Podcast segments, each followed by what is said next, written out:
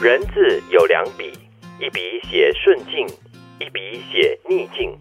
顺境时善待别人，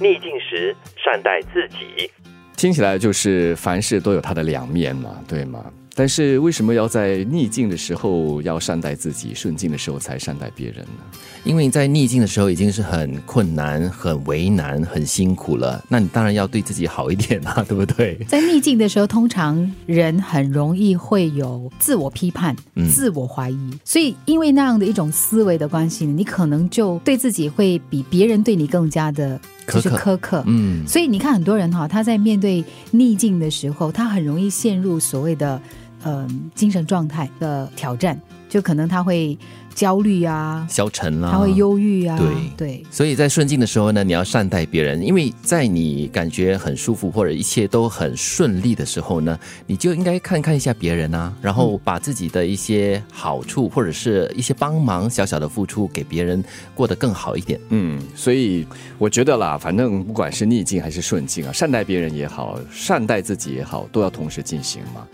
都说了，人字就有两笔嘛，就是顺境逆境的时候，也可能同时存在的。不过我觉得有一个很现实的一个情况，就是像之前讲到，就是在逆境的时候，你对自己很苛刻，嗯，但是你在顺境的时候呢，因为你意气风发嘛，然后你处在一个最高点的时候呢，你很容易会忽视掉周围的人。对，你很容易会看不到别人的辛苦、别人的不舒服、别人的、嗯任何的东西。对，或者是因为你很高兴，或者是你很兴奋，然后你的兴奋跟高兴跟幸福呢，带给别人很大的这种相对的一种痛苦也说不定。或者会影响到别人了。对，嗯，就好像可能有些人他在一个可能公共场合，他因为很开心，所以他们办一个庆祝活动，嗯可是可能就坐在隔邻的那个人正在面对一个生活中的一些很一些大的状况啊还是对什么的，所以如果如果稍微呃。嗯低调一点。或者是稍微敏感一点，不是低调， 嗯嗯所以快乐的时候还是可以庆祝。但是如果你稍微敏感一点的话，你你可能还是会关注到别人。或者把自己的快乐也分享一点点给这个可能在逆境中的人。嗯，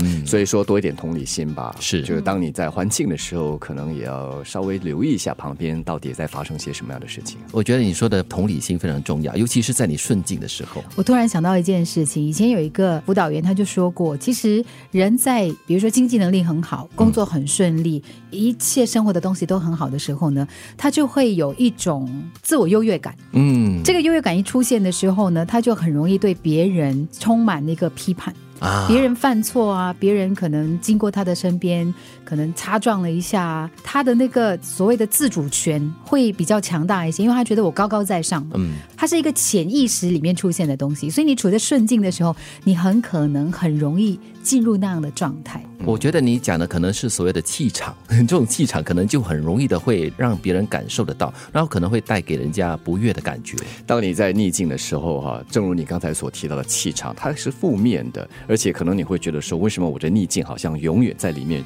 像漩涡似的走不出来？对所以这个时候善待自己很重要，而且以这个非常积极正面的一种心态来看它，因为逆境不会是永远的，顺境也不会是永远的，肯定有高有低。所以不管是逆境也好，顺境也好，时时要准备那个反方向的一种状况会出现。人字有两笔，一笔写顺境，一笔写逆境。顺境时善待别人，逆境时善待自己。